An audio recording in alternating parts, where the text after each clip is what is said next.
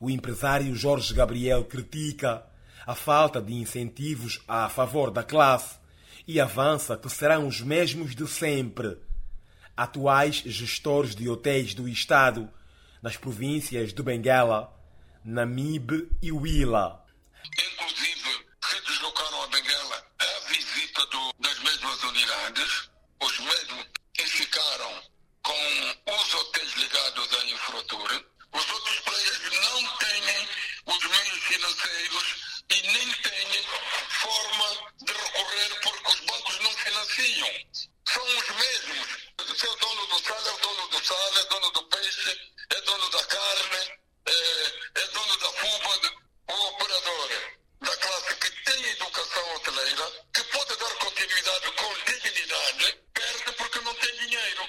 E as unidades ficam realmente, é o caso que está aí, com paredes bonitas, mas fraco em termos de serviço porque não tem educação, não tem acompanhamento por falta de educação profissional. O presidente da Associação Hotéis de Angola, Jorge Nunes, avisa que é necessário um plano de gestão, sublinhando que as queixas de falta de dinheiro continuam visíveis. Se não há dinheiro, também nos conseguem fazer milagres. As pessoas, toda a gente se queixa que não há dinheiro, mas aquilo precisa de um plano de gestão. Então, é, não é simplesmente comprar, é o empresário então olhar para aquilo como um plano de gestão, só isso.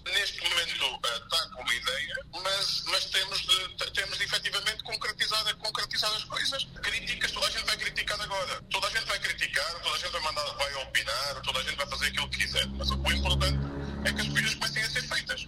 Na ronda efetuada, a Voz da América apurou que alguns compartimentos destes hotéis, em Benguela e outras províncias, deverão ser transformados em dependências da Justiça, Procuradoria-Geral da República e tribunais.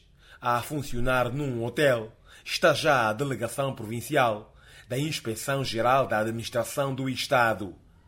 Estas transformações não são bem vistas pela Associação dos Hotéis e Resorts de Angola, segundo o seu presidente, Ramiro Barreira.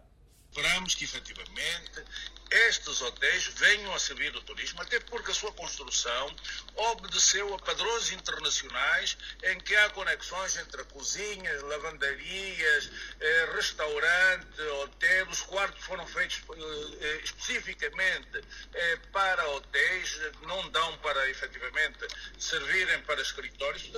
A Voz da América procurou abordar o Instituto de Gestão de Ativos e Participações do Estado sobre esta e outras matérias ligadas ao concurso público, mas sem sucesso. Benguela João Marcos, Voz da América.